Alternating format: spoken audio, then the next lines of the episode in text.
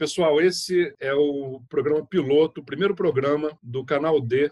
A gente hoje vai falar de um tema né, aparentemente despretensioso. Estou né? até curioso aqui para para ouvir os meus colegas Marcelo e Diogo. A gente vai falar sobre PCs e Macs.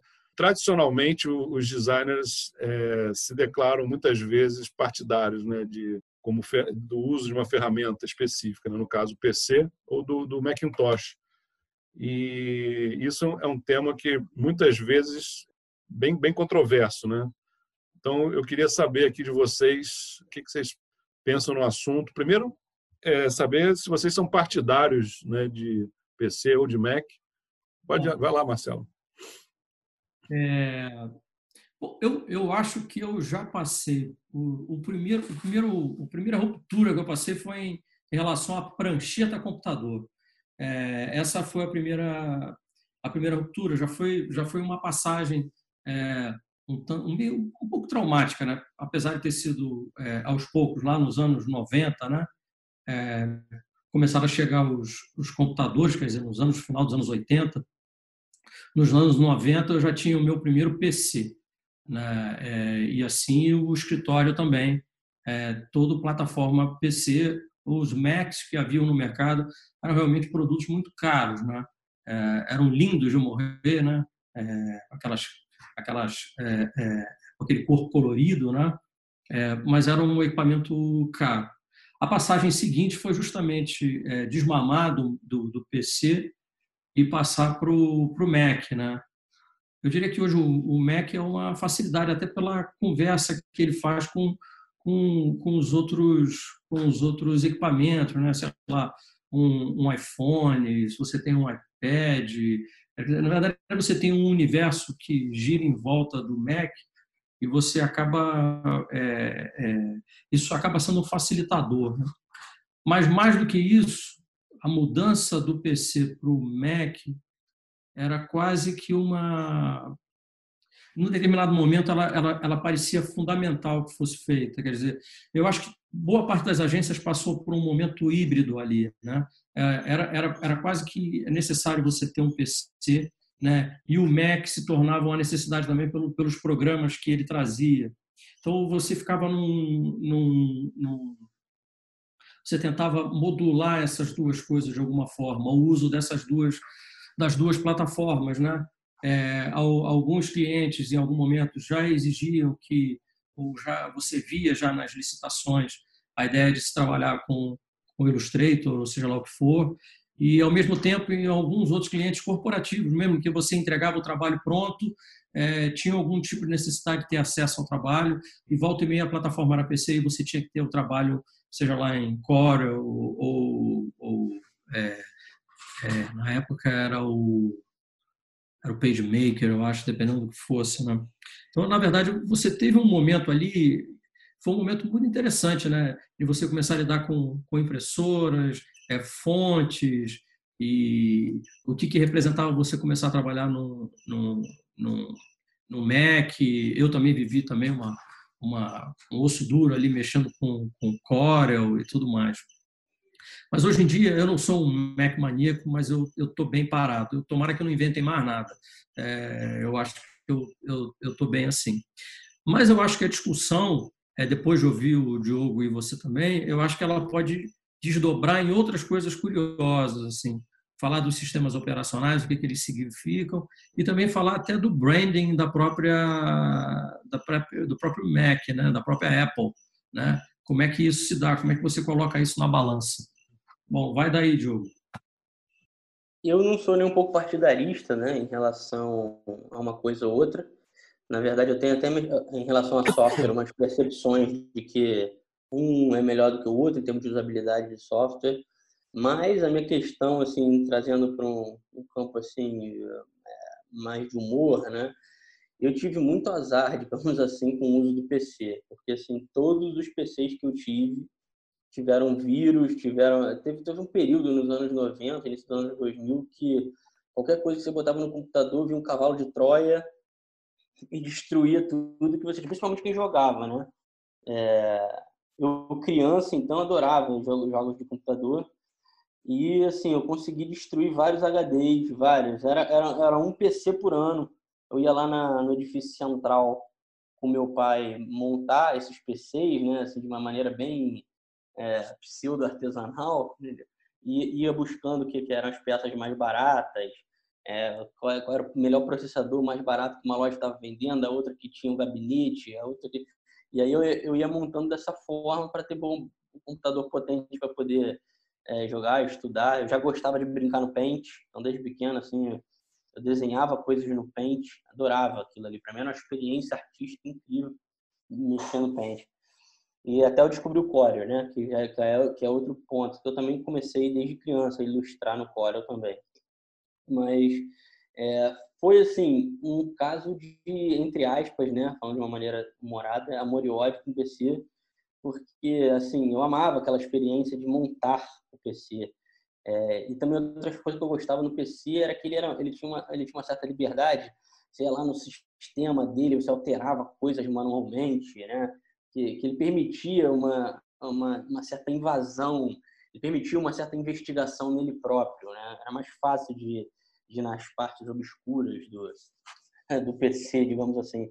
E que, tudo que eu ia na internet, descobria alguma coisa, ia fuçar lá. Então, por exemplo, quando eu dava o, res, o reset no, no, no, computador, ele ligava e aparecia: Oi, Diogo, bom, dia, porque eu descobri uma maneira de ir lá no MS-DOS e escrever isso com programação e tal.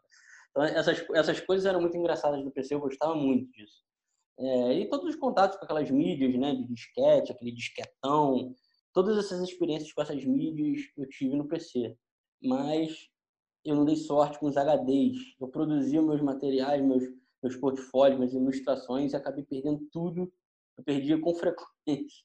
Eu perdia com frequência. Uma vez por ano eu perdia meu HD, aquilo me deixava desesperado. Assim. Tinha aquela coisa de fazer, né, de fazer backup com CDs ou com disquete ou com qualquer coisa do tipo. E você às vezes deixava de fazer o backup porque você achava que aquilo ia acontecer contigo, mas comigo acontecia o tempo inteiro. E eu tive vários colegas que perderam portfólios inteiros por conta de vírus também. Né?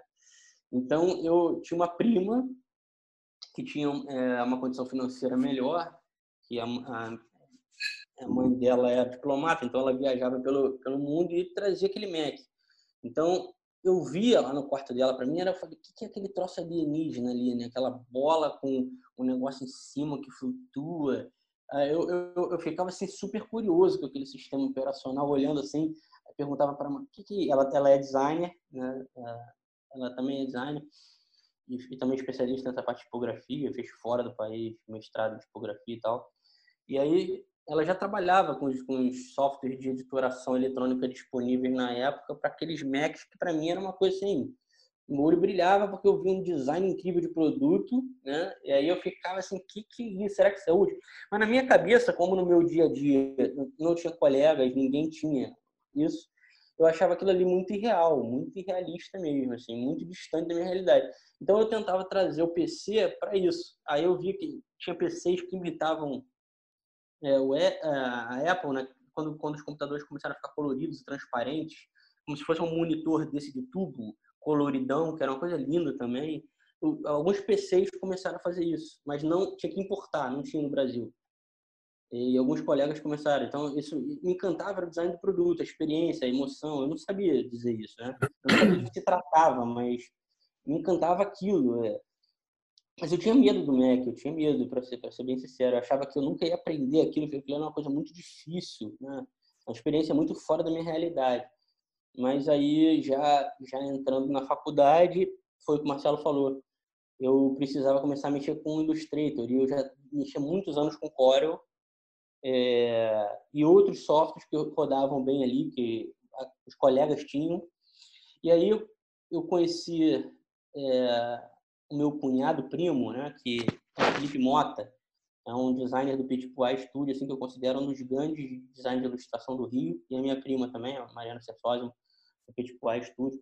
E foi o primeiro Mac que eu tive acesso, né? Eu via ele mexendo naquele menuzinho ali de baixo, aqueles e aqueles botõezinhos subindo e descendo. Eu ficava, nossa, que experiência, que coisa incrível. E outra era o botãozinho do Mac que espelhava todas, todos os programas ao mesmo tempo e você arrastava do Photoshop para o Illustrator.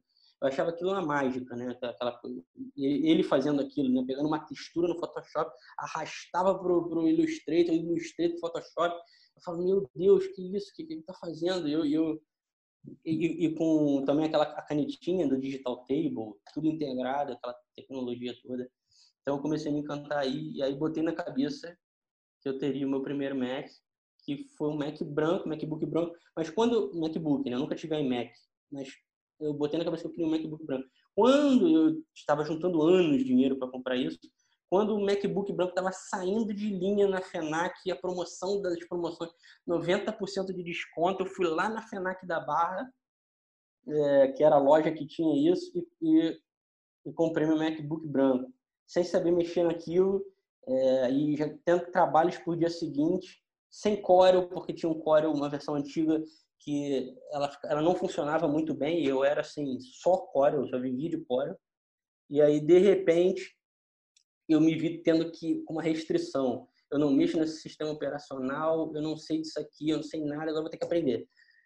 E aí eu me apaixonei pela experiência digital do, do computador. Né? É, nesse sentido, eu fiquei encantado com a experiência é, de, do, do, trabalho. Acho que ele facilitou muito o trabalho depois que eu peguei o jeito e a restrição de não saber mexer com aquilo ali me fez é, é, me forçar, me forçou. Né? nas agências que eu trabalhava, pessoal só tem que aprender Illustrator e eu mexendo em Corel, todo mundo mexendo em Illustrator, mexendo em Corel. Fala, por que o Corel resolve tudo aqui no Corel? Não precisa de. Não, você precisa, porque ele está exportando o arquivo aí, e, não sei o que, que vai para o Photoshop com facilidade. O Corel para exportar para o Photoshop é uma dificuldade. Aí, aí foi que eu mergulhei nesse, nesse mundo do, do, do Mac. De lá até hoje, eu só tive aquele MacBook branco e agora esse, esse MacBook Pro que eu tenho aqui. Ou seja, a longevidade, que era algo que me traumatizava na experiência do PC, eu resolvi com o Mac. Isso não significa que eu seja partidário do Mac, mas é, a questão design de produto e usabilidade, realmente, e a, e a segurança, né? Que são esses três pontos que me encantaram em relação ao, ao Mac. Né? O design de, de produto, a experiência de interação digital, que era um software diferente, mais simplificado para mexer, apesar de não ter essas permissividades entrar nisso. E é esse ponto aí que é a segurança, eu me senti muito mais seguro de não perder dados. De lá para cá, claro, eu continuo fazendo backups, mas é, em relação ao vírus, pelo menos, eu sei que tudo isso mudou completamente. Hoje eu já não tenho muita consciência sobre o Windows, eu não sei mais aonde está o estado do Windows hoje, para ser sincero, mas eu tenho certeza que evoluiu absurdamente. Aí já é mais da minha ignorância mesmo em relação ao Windows. Bom, eu vou, eu vou tentar falar um pouco da minha experiência, mas antes, assim, é, até em consideração ao público mais jovem, que não tem talvez a, a referência, é, algumas referências aí, eu vou, eu vou antes de falar do meu, do meu contato com, com computadores, etc., eu vou contar uma historinha rápida aqui. É, o, o, o Mac, né, Macintosh, ele teve, em algum momento, ele, ele foi é, a plataforma onde a, é, se inicia a história da editoração eletrônica. Em 1984, né, com a criação, o surgimento do Aldous PageMaker, né, o, o programa, no mesmo ano também com o primeiro Macintosh, né, para computador pessoal, né, com é, então assim é, a Aldous com o PageMaker é, a, a, linguagem PostScript é, para impressão e a editoração eletrônica através do Macintosh. Isso, essa era uma coisa muito inédita para o designer e mudava muito o panorama de trabalho dos designers. Né? É, mas a gente está falando de década de 80 e aqui no Brasil, né, nessa época, não, as coisas não eram tão sincronizadas como são hoje. Né? Hoje, praticamente, uma coisa lança, é lançada no mundo inteiro. É, eu me formei, né, como eu havia dito, em 91, né, pela ESD, e os meus quatro anos de, de, de, faculdade eu fiz em prancheta, né? eu não tive contato com computador. Eu me lembro que no último ano, no ano do, do TCC, é, na faculdade inteira, nos quatro anos, nas quatro turmas né, que tinham lá, só tinha uma pessoa que tinha computador, fazia uso de computador de editoração eletrônica. E não era Mac, era um PC, né? É, então, assim, é, a realidade aqui no, no, no, Brasil demorou um pouco a, a chegar, né?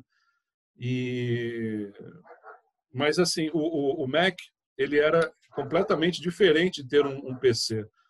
O, essa, essa questão que hoje em dia é muito óbvia para todo mundo, né, sobre ter ícones numa, numa área de trabalho, né, e a própria interface também do, dos smartphones e tudo, isso é uma coisa que se desenvolveu muito a partir do Macintosh. Né? O PC não tinha isso. O PC ele não tinha interface amigável. Né? É, na verdade, se a gente for falar, a pré-história disso é a Xerox, né? na década de 70, com as suas experiências de interface. Mas aí, já, já entrando na, na questão do Mac, é o seguinte: eu comprei de, de início, né? logo que eu me formei, eu consegui né, pedir ajuda ao meu pai, não estava formado, não estava no mercado nem nada, trabalhava muito como freelancer, e pedi ajuda para comprar um PC. Naquela época você não tinha é, computadores comercializados normalmente no Brasil, e aí você tinha que comprar com dólar, enfim, era uma outra realidade de câmbio, era outra realidade de tudo. E eu comecei a trabalhar então com um PC. Eu lembro que era um 386 DX40, enfim, era uma máquina que se você fosse colocar em termos de performance, ele, é, ele não, não, é, não chega perto de nenhum celular de hoje em dia. Tá engraçado. Mas o, o, o fato é que, assim, é, e aí eu vou falar já, vou começar a entrar umas considerações mais pessoais. Eu nunca tive dificuldade em me adaptar à questão de tecnologia, né? embora eu, eu pela minha idade, né? É, eu na minha infância foi analógica, brincava com máquina de escrever, etc. Mas quando o computador começou a aparecer, eu me enfiava no computador. Quando o computador necessitava que alguém soubesse um pouco de programação, eu me arriscava em programação na escola, brincando. Então, eu nunca tive dificuldade com isso. Eu acho que, na minha opinião, a grande questão durante muito tempo, mas que não é o, que, o panorama já de hoje e já de muito tempo, é, já não é assim, é que o PC, durante é, o seu início, ele precisava de um usuário mais cascudo. Ele precisava de alguém é, que tivesse uma alma meio nerd, assim, para poder é, entender um pouco de sistema operacional. Né? Então, a, a, experiência era muito diferente. Né? Eu acho que é nesse sentido que o designer, em geral, valoriza muito o, o Macintosh, né? quer dizer, começou por aí. Só que aos poucos, né, o Windows foi melhorando, aí é, toda a questão da interface, várias coisas foi se nivelando. Aquilo que o Diogo mencionou também de CorelDRAW com Illustrator era uma coisa que durante muito tempo, né, o Illustrator era da tribo do Mac. Já há muito tempo também a Adobe é, colocou as, é, os softwares né, disponíveis nas duas plataformas. Então, é, essa questão da, da, da, experiência, eu nunca tive muito problema com relação a, a a, a esse lado meio nerd de usar é, PC, enfim, de todas, todas as os conhecimentos que o Diogo até mencionou, né, que você precisava para poder usar o PC. O Mac sempre foi muito fácil, né? É só chegar e usar. O PC já requeria uma série de coisas. Então, tirando por aí, eu acho que isso explica muito assim a adesão do, do, do, dos designers ao Mac. Por outro lado, quando eu aí já estava numa outra fase profissional e tudo, cheguei a cogitar algumas vezes é, ter Mac, né, para trabalhar e tudo. Confesso que em vários momentos assim eu, eu, eu nutria um certo fetiche por ter um Mac, afinal de contas eu sou um designer e tal, mas eu olhava a, a precificação do Mac no mercado comparado a PC e eu, eu não conseguia, sinceramente, assim, não é, vocês vão agora, eu vou ficar até com fama de mão de vaca né, durante os programas, mas não é isso não, gente. Mas assim, aí as prioridades eram outras, eu, falei, eu, eu não conseguia é, imaginar que a performance do Mac justificasse a, a essa questão. Eu entendo a questão da, da, experiência, etc. É um assunto, é um tópico que eu acho que o Marcelo vai querer falar um bocado, né, da marca da Apple, da questão de, de, de experiência em design, né? quer dizer, todo, tudo que envolve usar um, um Mac. Mas no meu caso, realmente, eu, eu, eu acabei deixando de lado, né? conseguindo vencer os meus fetiches e, e ficar é, no PC. Né? Mas eu essa questão que o Diogo falou também é outra questão é interessante, né? Da, da, da, flexibilidade que o PC tem de você montar máquinas e tal. Eu, hoje em dia, é, trabalho com a máquina já montada, pronta, com a máquina de com, a marca como a Apple, não é um PC todo canibalizado, nem todo customizado. Canibalizado não, desculpa. É, customizado, né? Então, eu, eu, eu pergunto a vocês, né? Eu, eu fui falar um pouco da minha experiência já lançando assim, algumas provocações. Falei em fetiche, né? falei também em ter que ser nerd para usar, em experiência, né? Então são são várias coisas que que eu me pergunto hoje em dia, né? Que eu, eu acho que hoje não se justifica muito, mas eu acho que já foi criado um estigma em torno do, do, do Mac que ele ainda sobrevive muito em, ter, em termos de desse estigma. Por outro lado, também outro outro dado para nossa conversa é que a gente está falando também da prestação de data, né? Se você não tiver recurso para trazer de fora um computador, um, um designer, de repente, dependendo da, da, ainda da sua fase de carreira, dos seus ganhos, etc., ele, o Mac dá uma ferramenta cara né, para ser comprada. E aí você tem que realmente avaliar. Já, já houve um tempo para mim que o Mac realmente faria diferença. Né? E nesse tempo eu nem pude fazer frente a um Mac. Mas hoje em dia eu acho que não. Né? E aí eu pergunto também se, se discutir Mac ou PC também não, não traz o designer, o design muito para o foco na ferramenta, né? Porque sinceramente eu acho que eu consigo entregar a mesma coisa com PC, experiências à parte. O que, que vocês acham disso tudo? Falei muita besteira? Não, ó, bom, eu vou, eu vou, eu vou embalar. Um monte de coisa, né? Eu não falo besteira não. É. Assim, eu tenho algumas dúvidas com relação a algumas coisas, mas vamos lá. É não, você entrega a mesma coisa se você vai trabalhar com Mac ou você vai trabalhar com PC. Acho que em algum momento teve sim, lá nos anos é, 90, é, ali no meio dos anos 90, você tinha a necessidade de começar a usar essa nova realidade que era a, a, a Apple, o Mac. Era uma coisa que era quase que solicitada é, para que você se aventurasse naquilo ali. Acho também que tem uma coisa interessante aí, e eu acho que isso não é só um, quer dizer, fetiche é uma palavra interessante, né? Porque às vezes você fica olhando como se ela tivesse um, um, um aspecto unicamente é, negativo, né? Mas fetiche tem a ver com feitiço, né? É, sei lá, e eu acho que a, a, a chegada da, da Apple ela tem um pouco disso também, né? E para quem trabalha com esse universo gráfico, universo visual, construção de cultura material, seja lá o que for, é, o que ela entregava naquele momento, o que ela apresentava, era muito interessante. É, é gozado você ver isso, né? Assim, pensando rapidamente, eu não, não, não me debrucei sobre isso, mas quando você olha uma realidade apresentada pela Apple e a outra que, que você fala de um PC que na verdade ali você está falando em algum momento de IBM junto com Microsoft, né? É, o que a, a, ali, sei lá, em 1984, é, a Apple faz lá no lançamento com aquele filme que foi uma pancada, né? Que é, vem a moça correndo e joga o, o martelo. Aí, aí você vê uma série de coisas que estão junto com isso, quer dizer, a tipografia que passa a ser usada, que é aquela Garamond, é, aquilo tudo faz parte de um imaginário que eu acho que você queria de alguma forma vivenciar, né? É, e a Apple ela não parou nisso, né? É, você lidar com, você comprar um produto Apple, quando você vai na loja já é uma coisa, é, já é uma experiência, como você falou. Quando você sai com a caixa, aquela caixa, você normalmente guarda por anos a fio. É, eu tinha os, tenho ainda os, os iMacs ali, pô, e eram alguns na, na agência, e você tinha as caixas de todos eles, porque se eventualmente você, por algum problema, tivesse que trabalhar em casa, você colocava eles dentro da caixa, eles cabiam perfeitamente de novo. Aquele papel ele durava anos e colocava aquilo. Eu acho que se bobear ainda tem algumas caixas aqui ainda. É, e aí tudo aquilo era um tratamento. A gente a gente sabe porque a gente na verdade isso é fazer um trabalho de construção, né? Então você abrir o mouse é, de dentro do, da caixinha do mouse, a caixinha do teclado, o plástico que fica em cima do teclado.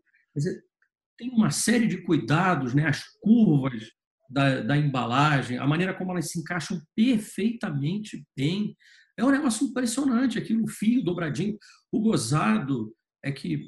Isso, isso é uma coisa. Eu vou fazer uma curva aqui, um cotovelo, né? Quando você trabalhava com arte final, uma das coisas que eu sempre falei no estúdio era assim: o tratamento que você dá para a sua arte final, ele, ele vai ser visto na hora que o seu trabalho chegar no fotolito.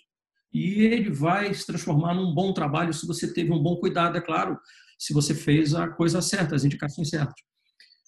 Mas, no final das contas, quando você vê um produto tão bem embalado, tão bem cuidado, tão bem desenhado, tudo tão bem, é, é, é, é, tudo conversando, você passa também a tomar aquele tipo de cuidado. Você dobra o fio, você guarda o teclado, você cobre. É um negócio impressionante. Isso é uma coisa interessante. Eu andei lendo algumas coisas sobre essa experiência da, da, da Apple, ela, ela vai além disso, né? na ideia de criar relevância. É muito interessante isso. Até o sonzinho que fazia quando você ligava o, o, o computador. Mas tem um outro lado no PC que eu acho muito legal, que é um pouco disso que vocês estavam falando. O Diogo falou e você falou também, Emanuel. É, o, o, PC ele parece que te traz um universo maker junto com ele, né? É, você tem essa coisa do do it yourself ali dentro. É, o cara pegar, desmontar, montar, que nem falou o, o, Diogo, quase artesanalmente. Quase não. Aquilo ali é uma construção craft. artesanal. É um craft. Você está fazendo isso. E, e aí você cria um outro tipo de comprometimento com aquilo que você está fazendo. Que à medida que você interage de uma forma muito maior com aquilo que você está fazendo, que você está construindo ali, você cria uma afinidade também enorme ela passa a ter um outro tipo de valor. Olha que isso aí dá para a gente falar para cacete sobre isso. Né? Você tem duas questões aqui importantes. Né? Uma que se constrói enquanto marca, né? e a outra que é a experiência que ela se dá por você estar ali é, marretando, construindo, buscando o, o que é o ideal. É... Bom, vou passar a bola para alguém aí então agora. Diogo, vai lá. É, eu acho que é bem por aí. Assim, eu, ouvindo você falar a parte de branding, né? Do, eu fiquei até, eu reparei como eu só tinha observado essas coisas do ponto de vista tácito, até mesmo trabalhando com branding também. Né? Eu nunca tinha parado para fazer uma análise assim, que nem você colocou nesses pontos todos, mas realmente eu acho que esse, esse detalhe, esses detalhes, esse, esse cuidado, essa, essa sensação de coisa limpa, de coisa organizada, de, de, de, de que parece que nada faz bagunça. Né? Assim, você tira da caixa, você encaixa na caixa, tem, aquela, tem, tem aquela, aquele berço, né? o berço preciso, né? uma precisão no berço, um cuidado como se fosse uma joia, né? aquilo ali. É, é, como se fossem objetos de valor desse nível, né? Como se estivesse carregando uma joia, que você guarda o berço da joia, você você vai, vai, vai guardar o certificado da, da, daquela joia, nunca vai perder aquele certificado. Então você tem, você tem guardado o certificado, você tem guardado a embalagem que você carrega. Aqui no Brasil a gente tem um problema de segurança, né? Mas no Canadá, que os, os índices de violência são muito baixos quando, quando eu estive lá em 2013, eu ficava assim impressionado que as pessoas saíam com aquilo né, da loja, segurando ali na, na, na, naquela pega da, da caixa e indo para o metrô e indo para casa com aquilo ali, né? Se, e isso me chamava muita atenção, do tipo, caramba, o cara tá levando um mega computador, uma coisa caríssima, né? algo que é, para mim tem um valor estrondoso, né? Na época que eu fui, o dólar, o dólar canadense, que ainda era mais alto do que o dólar americano, era 1,80, sim, não dá nem para comparar, né, do que é para hoje. Então, eu comprei o meu, meu, esse meu primeiro Mac Pro lá no Canadá para cá, porque isso eu tenho que concordar totalmente com o Emanuel. Hoje, se eu tivesse que repor esse computador, se eu tenho um cuidado imenso com ele, é 25 mil reais. Né? Esse Mac é uma coisa assim inimaginável você pensar o que, que eu vou fazer quando esse, quando esse computador ele chegar é, na sua depreciação máxima. eu vou construir uma casinha ou eu vou comprar um novo computador? Eu vou dar entrada num bom carro ou eu vou comprar um computador? É assim, é uma, é, é uma coisa absurda. Né? Eu acho que o preço, o preço da Apple fugiu ao valor hoje. Porque, assim, pela, pela análise de, da lógica de, de proposição de valor, você tem o custo e você tem o benefício. Mesmo o preço sendo elevado, né, que a gente pode, poderia considerar que é o custo, você vai estar sempre enxergando benefício, justamente por conta dessas coisas maravilhosas que o Marcelo descreveu e que são encantadoras. O fio vem amarrado de uma maneira que o próprio fio parece um diamante, né? E isso é encantador no processo, na experiência toda, porque você visualiza o sistema inteiro. Você abre a caixa, você você você, você tem uma sensação do tipo é, tem o do it yourself que é só conectar o cabo no computador, o cabo na tomada e acabou. E você se sente, eu realizei o problema, eu não tenho que contratar nenhum técnico de informática. Né? Abre a caixa e mais uau. É, exatamente.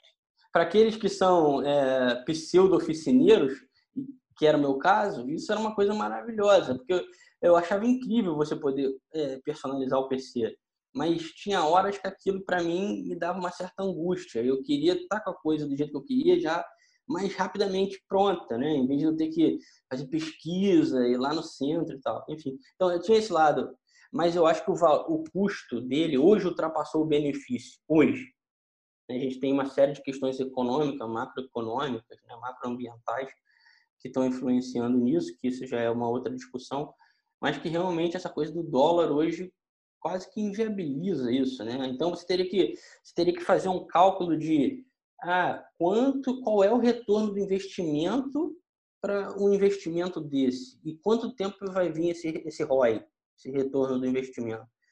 É, e eu acho que hoje vai ser difícil alguém conseguir extrair num tempo razoável que seja considerado é, né? Que é, seria a tradução do, do inglês de feasible. É, para esse retorno desse investimento. Então, assim, me dá tão temor de eu pensar o que, que vai acontecer depois disso aqui. Mas é o que o Marcelo falou. Eu acho que o PC entrega tudo que o Mac entrega com certeza absoluta. Eu acho que hoje não, não existe mais essa dúvida. Né? Acho que até em certo momento teve, houve, mas hoje acredito que não. Acho que quem trabalha com PC e gosta está muito satisfeito. Tem uma coisa, Diogo, que você falou, desculpa, Marcela, só para que eu acho assim que a gente começou falando de, de Mac versus PC, né? E acho que ficou muito claro ao longo das falas uma coisa muito importante é a gente falar que a gente está falando discutindo Mac e PC da perspectiva de designers brasileiros, né? Porque talvez é. essa, essa discussão é, em termos de câmbio, de cultura, de outras de acesso, isso, por exemplo, lá discutir isso no Canadá ou nos Estados Unidos seria não, não teria muito sentido, talvez, né? Então. Olha que eu acho que teria, hein, Manuel? É, teria sim. Você acha que eu... sim? Tem, tem. Tem uns é. colegas meus canadenses que eles odeiam o Mac, odeiam, tem um ódio profundo. E não, e não e porque eles acham que é um absurdo do, é. você pagar 2, 3 mil dólares, 4 mil dólares no, no, Mac. E eles também acham. Hoje eles acham que está tá caríssimo. Para eles, mesmo para eles, está caro. Virou um negócio caro. É, virou algo muito caro. Eu preciso juntar dinheiro, mesmo no meu país de origem, é, o meu salário quase inteiro, para daqui a alguns meses eu ter condição de comprar um computador desse. Eu que a Apple estava pegando tão pesado assim, não. Eu não tô... É, os valores estão altíssimos, realmente estão. Então, uma coisa assim desproporcional. Hein? Falei, Marcelo. Carol, fala algumas coisas que eu achei curiosa. Porque é, é, e eu acho que tem, quando a gente fala de construção de marca e a gente fala, por exemplo, da, da Apple, né? Você vê que coisa gozada. Eu tava, se você pega do outro lado, você tem IBM e Microsoft, né? Você vê que, que nome pouco inspirador que é Microsoft, né? É, é, né? Ele, ele, ele não te, ele não vai além aparentemente de um benefício funcional, é, operacional ali, né? É, e aí, quando você fala de uma marca como Apple, né, ela, ela parece que ela tem uma oportunidade de, de, sei lá, desdobrar, de contar histórias, de criar narrativas. E aí vem junto a toda a história do fundador, que, é, que criou uma coisa meio, é, é, sei lá, mística em cima da marca e tudo. É interessante isso tudo, né? É, e, aí você vê o outro lado e você não consegue ter esse tipo de, de construção. A IBM também, sei lá, acho que tem uma postura, uma, uma postura mais, sei lá, sisuda, é, mais fria, talvez, né? É, quando você pega lá aquele, aquele livro lá, Love Marks, que ele faz uma matrizinha entre é, as marcas é, com amor né, e, e, e, com respeito. Né? É, e aí você tem respeito e amor na, na Apple. Já é, eu acho que eu colocaria marcas como, por exemplo, sei lá, a IBM ou as, as marcas como a Microsoft, e você tem um respeito enorme, mas talvez você não tenha é, essa afetividade tão grande, né?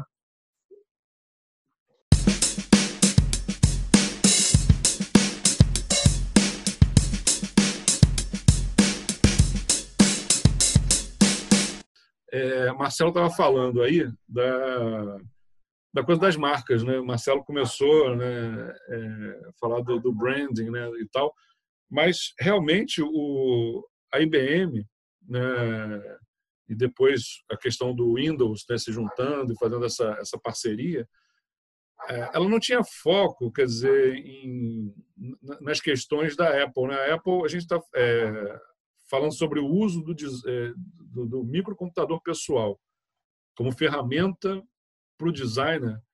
Realmente isso foi uma experiência que a Apple elevou, que a Apple abraçou, mas assim o, o não era algo que a IBM tentasse fazer, né? Então assim a, a vanguarda disso teve algum momento na Apple, né? Então assim a, a o PC era uma era um microcomputador de uso pessoal mas com várias aplicações de banco de dados, planilha, enfim, aplicações é, tradicionais de, de, um microcomputador que você poderia ter em casa para diversos ofícios, né, para trabalho, diversas tarefas, mas não era algo é, direcionado como uma ferramenta para design. Né? E aí é, vem a, a, Apple colocando essa questão assim, trabalhando a, a, o, o, o computador como ferramenta para design. Ao trabalhar o computador como ferramenta para design, né, e obviamente trabalhar desse ponto de vista do branding, né, e que o Marcelo bem falou né, sobre é, a entrega né, da experiência em termos de interface, em termos de outras coisas, ela realmente ela criou um modelo que obviamente serviria para tudo, né? não só para como ferramenta de design, mas é, uma planilha poderia também é, uma planilha poderia, é, como se diz, ter os mesmos tratamentos, né? ser ativado através de um ícone né, do Excel, etc. Então, é, mas que, essa questão toda surgiu pela Apple, né? Então, eu estava falando aqui, inclusive, do, do, do, Diogo, né, sobre essa questão da, do contexto de nós brasileiros né, e tal. O Diogo até é, me surpreendeu, né, com essa informação de que, mesmo lá fora, existe essa consideração, né? mesmo em economias baseadas em dólar, existe essa consideração né, sobre preço. Agora, eu acho assim que já houve é, diferenciais realmente é, extremamente. É, mais do que isso, já houve momento em que a Apple, ela, a experiência da Apple, ela não tinha uma competição ela reinava soberana porque ela entregava coisas que outros não entregavam. É, eu acho que hoje em dia os diferenciais são em torno de coisas que as pessoas até é, podem abrir mão, talvez, porque, veja só, não sei se vou falar também algo, está me vindo aqui a, a, mente, alguma coisa que eu até queria saber a opinião de vocês. Hoje em dia, a quantidade de serviços, enfim, o custo da vida em termos de opções que você tem para fazer é tão grande né, que às vezes acho que você pensa duas vezes é, em, em, termos de do quanto você investe em algum bem é, de, de, consumo. Né? As pessoas estão é, mudando muito seus, seus paradigmas né, de, de, de, consumo, etc. E eu acho que assim é aquilo que alguém, não sei se foi Marcelo Diogo, já falou também, você faz escolhas. Né? Então, de repente, eu prefiro é, gastar essa questão de, de, de, custo, eu prefiro apostar em diferenciais, sei lá, na compra de um vinho, né, num restaurante, etc., não no PC.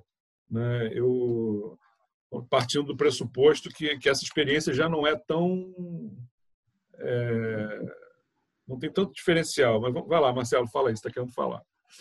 Eu, eu, eu, participei de um projeto, na verdade foi uma espécie de uma consultoria. E era uma, uma, uma onde assim, uma gravadora, né? É, áudio, vídeo, e toda a plataforma em Mac. Mas tudo já já caducando, né? Na verdade, tem um pouco disso que o Diogo falou. O, o Mac fica com você por anos, né? É, eu, eu tenho o iMac aqui de mais de 10 anos. É, tá certo que o bichinho começa a dar uma rateada depois de um tempo, mas é impressionante o tempo que ele que ele ele é teu fiel escudeiro ali, né? É, mas o que eu ia dizer é que na hora que você pega é uma estrutura como aquela com a qual eu estava lidando e você orça é, reestruturar tudo aquilo, refazer tudo aquilo, trazendo equipamentos é, novos e resolvendo alguns problemas que haviam, quando você vai para uma plataforma é, é em que você invista em Macs e tudo mais, é um negócio inviável. E aí você, aí eu entrei em contato com algumas pessoas que eu conheço que trabalham nesse segmento e eu perguntei a respeito de PC. Cara, e muitas pessoas são taxativas em dizer que às vezes a entrega é até maior, melhor do que os equipamentos feitos, do que os equipamentos Apple, né? Então, na verdade, ali eu desenhei toda uma solução junto com essas pessoas que me ajudaram, que é toda baseada, é, eu vou dizer assim, em PCs, né? E, e, você tem máquinas robustas, tem as pessoas que trabalham com gráficos hoje, que fazem jogos, né? E, cara, essas pessoas trabalham com, dizer assim, PCs ou é, elas trabalham com máquinas robustas, com turbo e tudo mais. Eu não sou nenhum especialista nisso, vou correr o risco de falar alguma besteira. Mas, assim, o valor é infinitamente é, menor. Então, realmente, nessas horas você tem que exercitar o desapego desses desejos e tudo mais e, e trabalhar com aquela ferramenta que te é mais acessível, que é mais acessível. É realmente inviável você... Eu, fico imaginando hoje montar uma agência, né? é, como eu fiz há anos atrás, e de você chegar lá e, vestir a agência inteira com computadores. É, é inviável. É inviável. Se você tentar... Vocês acham que é forçação de barra dizer que a, a aposta no, no, no, Mac seria como apostar na grife? Né? Cara, eu, o Diogo, vai lá, Diogo. É, então, eu estava querendo falar algumas coisas, vocês conectaram uns pontos interessantes. É, esse, esse, esses aspectos que eu acho que a gente está tentando falar, é que veio na minha cabeça do livro que eu estou lendo do Don Norman, que foi vice-presidente da Apple. É, hoje, se eu não me engano, ele é diretor do design da Universidade da Califórnia, ou professor emérito de muitos anos, mais 50 e poucos anos no design da, da Universidade da Califórnia. E ele no livro Design Emocional, Emotional Design. É, e aí ele fala de três níveis, porque ele estuda, ele fez doutorado, desculpa, ele fez doutorado em, em, em psicologia, mas com foco em, no que eu estou fazendo hoje no, laboratório de psicofisiologia, que é a análise das funções é, da neurogênese, né, na neurociência, que é o que acontece, que é, que é o que acontece é, nos nossos neurônios. E aí ele, ele, ele analisando essas questões afetivas que o Marcelo estava falando ali, ele coloca em três níveis. Talvez você já tenha até ouvido falar disso. Ele fala que é o nível visceral, é o primeiro nível, o segundo nível é o nível comportamental e o terceiro nível é o nível reflexivo, que é a razão funcionando assim é, no, seu, no, seu, no seu máximo. E em paralelo a isso, eu estava traduzindo o capítulo de personas do livro do Alan Cooper, que é o About Face, é um livro de design de interação, de interação e é um capítulo incrível sobre persona, assim, é um dos melhores que eu já vi até hoje, por isso que eu acho que valia a pena traduzir, porque gera muita confusão, que é outro dos assuntos que a gente vai falar em outros programas aí sobre, sobre o que é persona. É, e aí o próprio Alan Cooper cita o Don Norman e o Emotional Design para falar é, o que, que, significa isso dentro do contexto desses personagens, desses usuários e tal, né? É, e aí ele fala, tem muitos personas que vão ter um comportamento visceral, ou seja, instintivo. Você não vai aprofundar cognitivamente na questão comportamental e não vai ou não vai chegar até o nível reflexivo, que é quando você usa da razão para tomada de decisão mesmo, a razão purinha para tomada de decisão e ela se sobressai à emoção, ao afeto ou a decisões imediatas. Então, esses três níveis do Norman, eu acho assim muito incríveis para facilitar esse tipo de, de, análise e, conectar o que, o Marcelo e o Emanuel estavam falando, né? Tipo, parece o seguinte, se eu fosse analisar do ponto de, de dos personas do Cooper com os níveis do Norman, seriam é, o, Emanuel falando como ele valoriza a decisão por meio da, da reflexão, ou seja, e o que o Marcelo falou agora no final também, é, é, por aí, né? Só que talvez o nível comportamental da coisa já seja mais relevante, como talvez seja para mim também. É, o visceral e o comportamental, que a Apple ela conseguiu assim algo incrível nesse sentido, tipo humanizar a máquina. Né? A máquina, para mim, quando eu pensava em PC, que eu também tive um, um, 8, um 486, era aquela coisa bege, né? Era um computador bege, um cara de laboratório, assim, uma coisa bem aquele quadradão, aquele tubão bege, né? Era, era bem por aí. Com tudo, né? Tudo, tudo bem geométricozão, quadradão. E aí chega a Apple criando curvas na, na coisa, né? O Norman chama de, é, de sensualização, mas eu prefiro falar em humanização da forma do, da máquina, né? E a máquina de repente não é mais vista como um objeto laboratorial, passa a, ver, passa a ser até um objeto de decoração, que aparece nas fotografias, no stock fotos, né? Então, quando você quer imagens prontas, né? vou comprar imagens prontas de escritórios hoje, você vai ver lá eles decorados com iMacs e Apples no, no stock fotos. Então, você vê como, como é, essa longevidade, esse exercício de longevidade, mais considerando essas questões viscerais e comportamentais do Norman, atraiu esse tipo de persona. Aí eu acho que eu poderia dizer que eu me incluo mais nesse persona aí do comportamental e visceral no, em relação à Apple e o PC, né, em termos de decisão. Só que hoje o preço é, ficou tão elevado que a minha decisão vai ter que ser reflexiva. Eu não vou conseguir mais tomar uma decisão visceral porque o custo ultrapassou o benefício.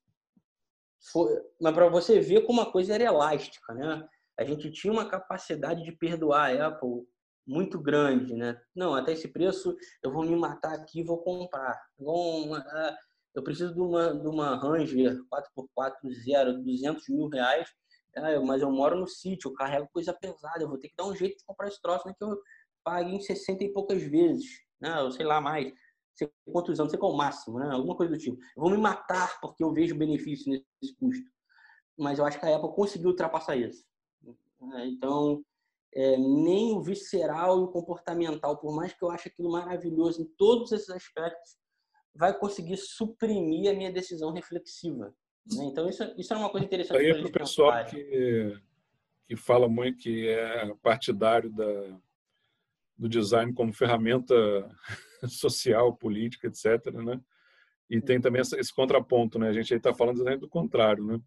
De precificação, de, de, de é, são, são várias várias abordagens distintas de design que a gente poderia aqui usar a partir desse, dessa discussão, né? Sobre desculpa, desculpa a interrupção. Eu só queria concluir dizendo o seguinte, que assim, para fazer um parênteses, mas para você voltar vocês poderem concluir por exemplo, essa coisa da longevidade e do produto de qualidade seguro, enquanto era computador era uma coisa, né? Mas a característica da Apple de ter expandido para outros segmentos que a Microsoft talvez ela não tenha ido tão tão longe, né? Ela tentou, mas você ainda imagina a Microsoft computador.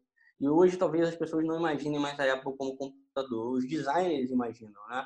Mas quem, principalmente quem começou lá atrás. Mas até os jovenzinhos de hoje, designers, não veem mais a, não entendem mais Apple como computador. Entendem Apple como celular, como cabo que dá defeito, por exemplo. E que é, é uma loucura, porque é caríssimo um carregador de iPhone e ele estraga com muita facilidade. E assim, é óbvio que isso é feito propositalmente. Né? Não é não é, é não é uma questão de limitação tecnológica, porque no, no resto todo tudo é maravilhoso, né? Você sabe tudo é incrível. Eu estava lendo uma coisa interessante sobre isso, João. Ao mesmo tempo que uma marca, uma love brand lá, ela consegue gerar uma uma uma sei lá um encantamento por ela, um amor, uma ligação, uma afetividade tão grande a partir do momento em que ela, vamos dizer assim, às vezes escorrega, e não que aquilo acabe com ela, é, isso está comprovado que as marcas conseguem, elas conseguem resolver esse tipo de problema.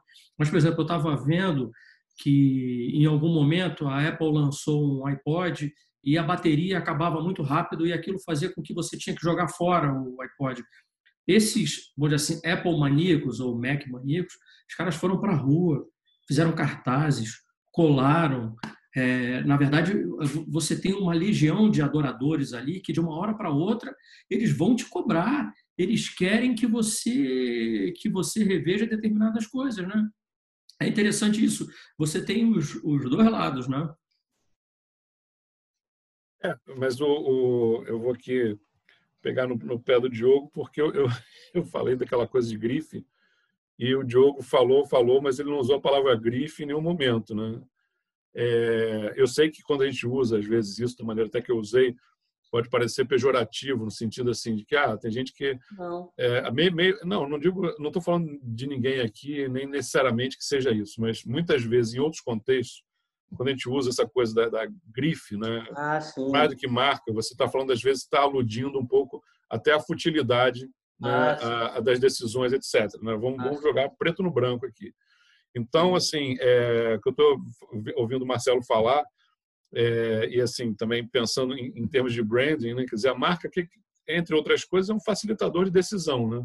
é uma chancela, né? é, é algo ali portador de uma chancela que te facilita né? É uma decisão baseada em confiabilidade ou em alguma coisa que já está ali intrínseca. Né?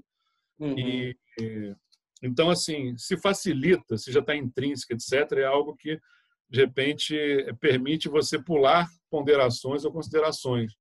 E aí o Marcelo não falou dessa coisa da, dos adoradores, adorar, né? Me vem assim que a, o, o, o Mac não é, tenta fugir, a, a antecipar né, é, a, a, decisão de compra, né, a Apple no caso, é, apelando para coisas, para fatores né, é, que não estão assim dentro de um fórum muito técnico. Quando a coisa entra para um fórum muito técnico, né, ou passa a, ou, ou, o critério técnico passa a ter relevância, talvez o PC passe a ser considerado. Né? Então, assim, são níveis de consideração diferentes, né? bem é. distintos. É difícil até uma avaliação. É, é. quer dizer, quem valoriza um Mac não valoriza o PC.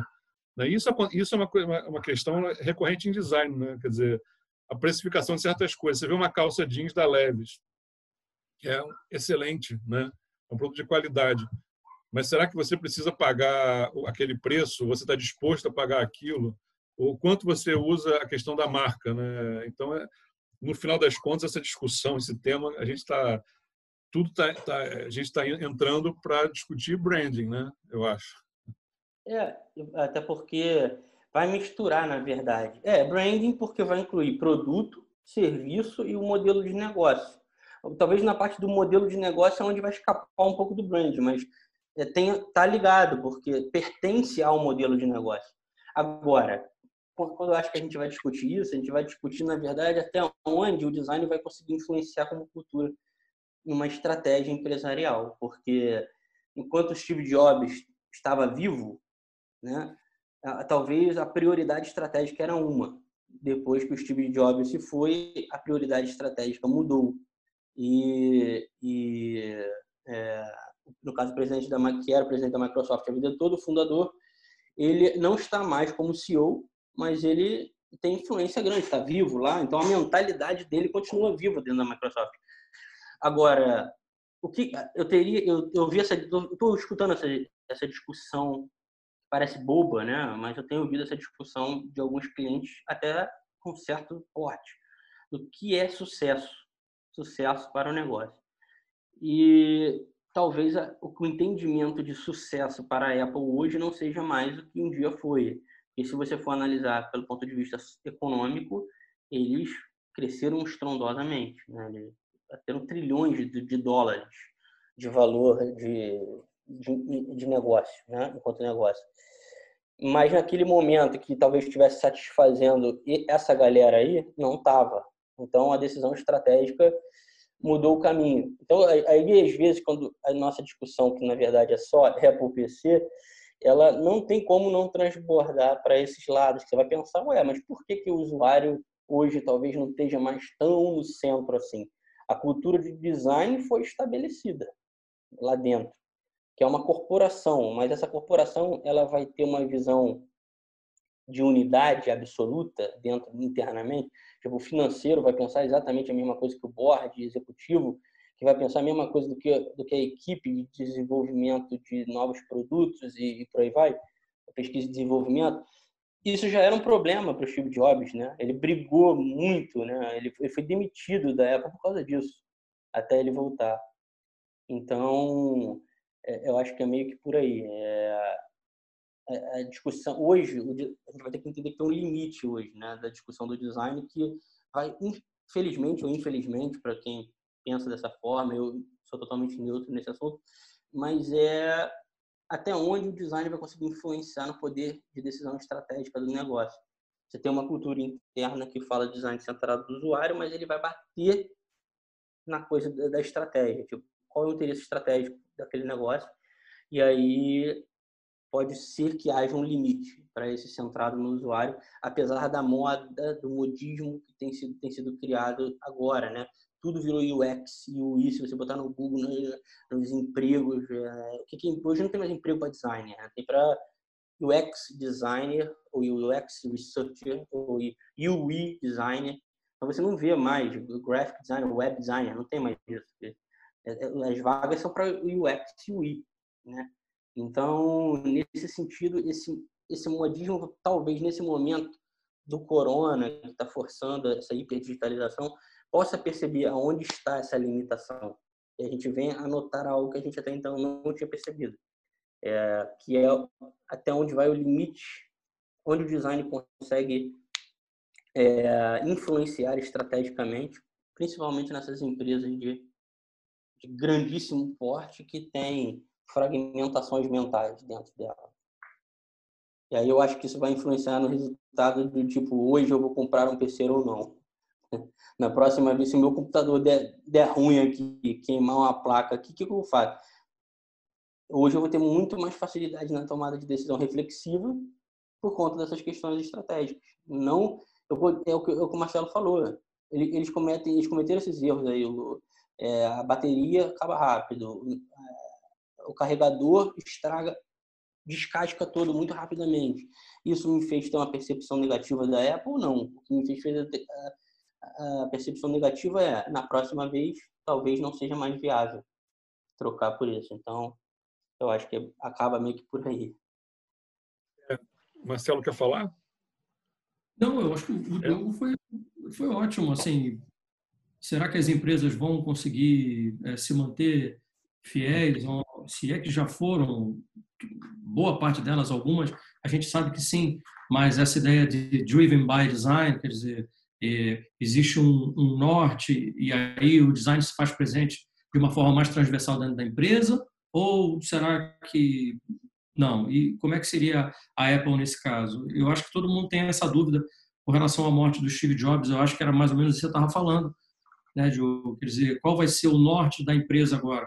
Você tinha um cara que pelo menos era, eu, sei lá, fora da caixa completamente e, e, e que realmente enxergava oportunidades, inclusive em coisas que já existiam e ele simplesmente ele, ele remodelava pensando nas pessoas, pensando ou pensando até em termos de business, mas de qualquer maneira ele encontrava uma aderência muito grande nas pessoas em relação àquilo que ele estava propondo, que ele estava desenhando. É, e aí, quer dizer, o que, que você vai ter agora? Essa é uma grande, é uma grande dúvida. Eu acho que, na verdade, o que o Diogo fez foi é, é, desdobrar isso em termos de será que as outras empresas, como é que elas, elas se colocam dentro desse, desse tipo de, de questão, né? Quer dizer, as empresas são driven by design ou driven by marketing, driven by sales e não sei. Eu, a gente está chegando aqui ao final. Eu queria só contar uma, uma coisinha para vocês, que e, e, até em cima do que o Diogo falou agora há pouco. Eu já tive, já fui usuário de iPhone, né? apesar de não ter tido Mac. E o Diogo estava falando sobre essa coisa, né? de o negócio de descasca, bateria e tal, e você só considera a sua próxima compra, mas não, não, não a Apple não está propriamente com o filme comprometido. É, eu, na verdade, quando aconteceu isso, né, o meu, meu, meu iPhone começou a dar problema, eu fui no, numa autorizada lá e descobri que assim eu não ia é, poder ficar com ele. Falei, Pô, mas você não pode consertar isso aqui? Não, não, a gente vai te dar um novo, te facilitar o pagamento e tudo. É, é, eu percebi que isso era política né, da, da Apple, mas fiquei bastante irritado, assim, porque aí eu vou falar uma coisa muito de cunho pessoal. Mas eu sou, eu sou aquela pessoa que, é, quando quebra, conserta. Tem gente que, quando quebra, compra outro, entendeu? E aí eu fiquei assim: é, eu, a Apple não me, não me dar essa opção é, é, me, me, causou uma certa irritação desde então que eu fiquei com, com a, a Apple. Agora, é, eu vou então, de qualquer maneira, é, a gente vai chegar aqui nas considerações finais.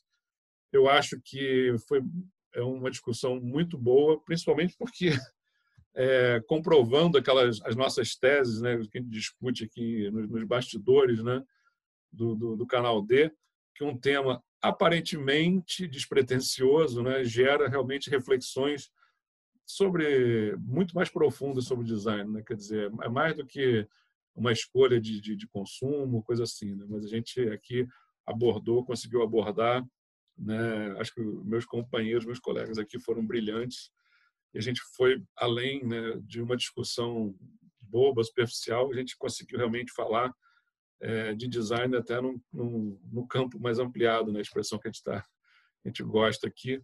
Né?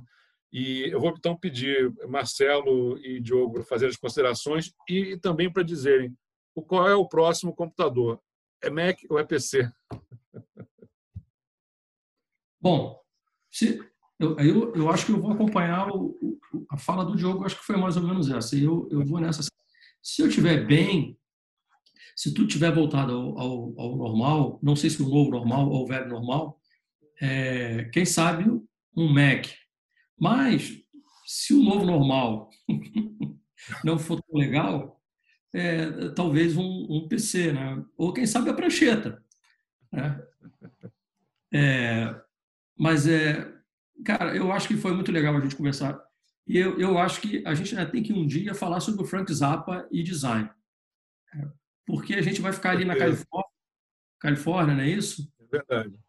E a gente vai acabar esbarrando de novo é, é, Vale do Silício, não é isso? É, a gente vai chegar nisso aqui de novo. Beleza. Agora, essa prancheta, depois você me diz se é a prancheta da Apple ou da IBM. Eu acho que eu já, eu acho que eu já tinha fechado, né? Já tinha considerado. Mas, assim, para ser mais objetivo nessa resposta, ainda tinha um fio de esperança que a Apple fosse viável. Ainda tem esse fio de esperança. Pelo menos o, o Mac, né, que é objeto de trabalho, ele seja percebido dessa forma, que tem uma relevância histórica e, e, e também cultural em relação ao trabalho para quem está acostumado a trabalhar com essa ferramenta. Porque existe né, um custo de adaptação muito grande quando você tem que mudar para uma ferramenta naquilo que gera dinheiro para você, naquilo que, que gera recursos. Então, espero que eles tenham um mínimo de consciência nesse sentido, né? Porque senão é aquilo, a decisão é essa. É, se não for viável, a gente vai com a gente vai com o que pode. É isso aí. Eu espero para quando os filhos chegarem. É isso, gente. É... Então, a gente termina aqui o piloto do primeiro programa do canal D é, eu sou Emanuel Belar, a gente conversou aqui com o Diogo Camilo, Marcelo Rocha sobre Max e P6 e até a próxima. Até a próxima. Abração, pessoal. Tchau, gente. Isso aí.